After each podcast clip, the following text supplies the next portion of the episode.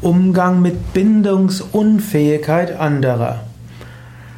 Vielleicht hast du das Gefühl, dass jemand in deiner Umgebung bindungsunfähig ist. Du würdest ihm oder ihr gerne helfen, was solltest du tun? Ein Tipp wäre, du musst nicht allen Menschen helfen und du musst dich auch nicht zum Persönlichkeitscoach von jedem Einzelnen aufschwingen. Unterschiedliche Menschen sind unterschiedlich, sie haben gute Gründe dafür und es ist manchmal gut, dass Menschen auch bindungsunfähig sind. Ob es wirklich Bindungsunfähigkeit ist oder Bindungsunwilligkeit oder ob es jetzt gerade im Karma ist, dass sie sich jetzt momentan nicht binden, das äh, steht auf einem anderen Blatt und das kannst du nicht wissen. Menschen haben unterschiedliches Karma und so weißt du nicht, was in ihrem Karma drin ist.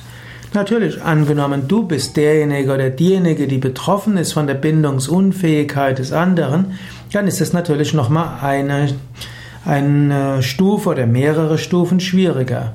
Du würdest vielleicht gerne eine feste Beziehung eingehen und der andere bleibt irgendwie unverbindlich. Da musst du natürlich überlegen, wie gehst du damit um? Bist du bereit, mit einem Menschen zusammen zu sein, der Schwierigkeiten hat, sich zu binden? Eventuell musst du etwas warten, eventuell musst du ihm oder ihr etwas Zeit geben. Eventuell musst du auch sagen, was du genau willst, und dann muss der andere sich entscheiden. Ist er bereit, seine Bindungsunfähigkeit oder vielmehr seine Bindungsschwierigkeit zu überwinden? Ist er bereit, in dich Vertrauen zu haben oder nicht?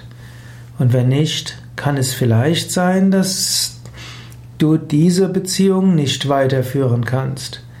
Vielleicht ist es aber auch eine Aufgabe für dich, etwas mehr Geduld zu haben, dem anderen etwas mehr Zeit zu geben, eurer Beziehung etwas mehr Zeit zu geben.